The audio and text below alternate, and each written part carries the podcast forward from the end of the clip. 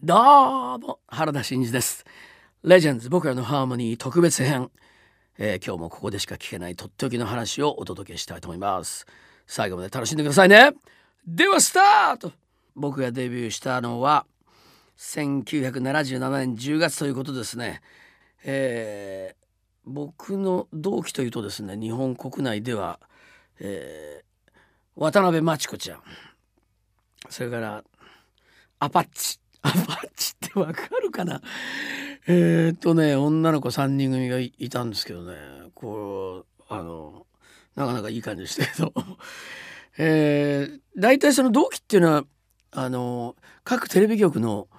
まあテレビ局オーディションみたいなのがあるんですね。だからデビューはもちろんそれぞれの事務所やレコード会社から普通に、えー、そのえー、責任でもってデビューするわけですがテレビに出ていいかどうかっていう審査が基本的にあるわけですよ。でそれで NHK とかなかなか合格にならないとかそういう話が昔ありましたけどまあ今はどうそういうやり方をしてるのかどうか分かりませんがとにかくオーディションっていうのをね各局全部こう受けていくでその時にその年のデビューした人たちとは、えー、その年デビューした人たちとは顔合わせをするというねそういう状況になるわけなんですけどね。NHK のオーディションとか面白かったですよ。もうねその当時その音楽の審査をされる方々がですね、まあ、大御所藤山一郎先生も登場されてましたけどねあの僕もバンドでやってその時ティーンズブルースを確かやったと思うんですがまあありがたいことに一発であの通りまして同じ時にですねなんとあの日本のえー、ハードロックメタルバンドですね。紫。紫も同じオーディションだったんですね。それで紫はですねマーシャルっていうギターアンプ強力なパワフルなやつをですね、えー、101スタジオでしたかね。どでかいスタジオでこういろんなバンドやいろいろこう歌手が集まってるわけなんですがその一角を占領してそこにマーシャルを積み上げてですねバーーってやったんですよ。そしたら藤山先生がね帰っていきました。そそんなことありましたよ。でも紫も一発で通ったんじゃないかと思うんですけどね、えー、まあバンドはそういう形でその時は2組ぐらいだったですが普通に歌謡曲の歌手の方々は伴奏がいてそこで歌うわけですよね。この伴奏が面白いんですよね。ドラムとアコーディオンとですねえー、ギターとかですね。もうなんかちょっとその今で考えるとやっぱりドラムがいればベースがいて、えー、まあキーボードがあってギターがいてっていうところなんですがまあね面白いこのまあバンドというかですねそういう楽器のアンサンブルでまあ、歌うの難しかったんじゃないかなと思うようなそんな印象を持ってましたけどね。ちょっと話がめっちゃくちゃそれましたが、えー、大変ね面白いえー、記憶がありますけども。さあそういうわけでだけどねもうその当時から私も含めてですがもう30年以上頑張ってきてるアーティストたちがもう世界中に山ほどいるわけです、えー、現在も頑張るベテランアーティストたち。そんなアーティストたちをちょっとご紹介してみたいと思いますが、えー、ここからは頑張れ大御所ベテランアーティスト近況報告! っていうえっとですね。僕もその一人ですが、えー、まずはですねあのボストン。これは僕も聞いてましたね。高校の時ね、えー、これは1971年にボストンで結成されたんでボストンっていうことなわけですよね、えー、76年にアルバム「ボストン」でデビューして、えー、なんとこのギタリストトム・ショルツはですね MIT ですかこれ。マサチューセッツ工科大学卒のギタリストっていうすごいですねものすごい秀才なんですね。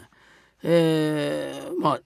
この彼の自分のスタジオで作り上げた音源をもとにした作品が大ヒットデビューアルバムとなったということですね。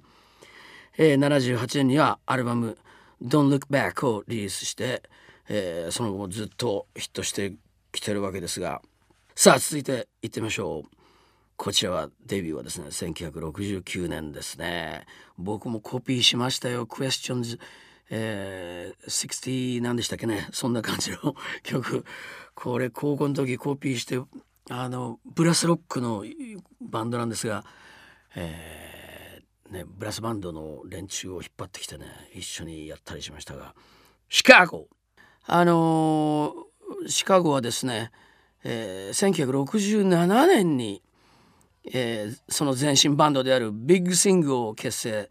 えー、そして1969年にデビューということなんですね。1970年には、えー、シングル。これは放題が長い夜ですね。これは世界的大ヒットになるということでね、えーまあ、ちょうど僕なんか本当に、えー、洋楽にはまってる時期にシカゴを聴きました、えー、ちょうどこその頃ねアメリカのバンドは広島にも来たりしたんですよ。あの「Three Dark Night」っていうこれも大所帯のバンドだったんですがね3人ボーカルがいてブラスのメンバーがいてっていうね。なんかちょっとその辺とかぶるものがあったりするんですが「スリードグナイト」もねヒット曲ありましたね。ちょっと余談ですが。まあねシカゴは昔から聴いてらっしゃる、えー、洋楽ファンの方々もちろんご存知ですよね。そして1980年に入ってデビッド・フォスターをプロデューサーに迎えたわけですよ。この辺から音がもう全く変わりましたよね。あの本当にあのデビッド・フォスター的なサウンドになったんじゃないかっていうのはありますけども、えー、だからなんかシカゴっぽくないなっていう感じはずっとしてましたがもちろんねいい楽曲で、えー、うんそうですね。ピーター・セテラのやっぱり色が強い感じだったと思いますけどね、えー、そしてアルバム36このデビュー45周年の節目となる2014年えー、レーベルを移籍しての8年ぶりとなるオリジナルアルバムということなんですね。すごいですよねこうつながってきてるっていうまあその大御所でいくとやっぱりストーンズがやっぱりとてつもないことになるんだと思うんですが、えー、さあ続いてご紹介するのは1979年に結成された Pretenders のボーカルクリスティ・ハインドですね。クリスティ・ハインドの名前はバッチリ分かりますね。Pretenders のボーカルっていうことでねあの日本でもおなじみなのが「Don't Get Me Wrong」えー、その辺とかですね数々のヒット曲を、えー、飛ばしてきましたねソロデビューアルバム「ストックホルム」をリリースしたということなんですが、えー、Pretenders という名前で、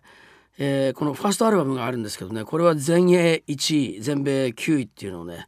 えー、1979年に達成してるわけですね。えー、まあ本当に女性ロッカーのアイコンとして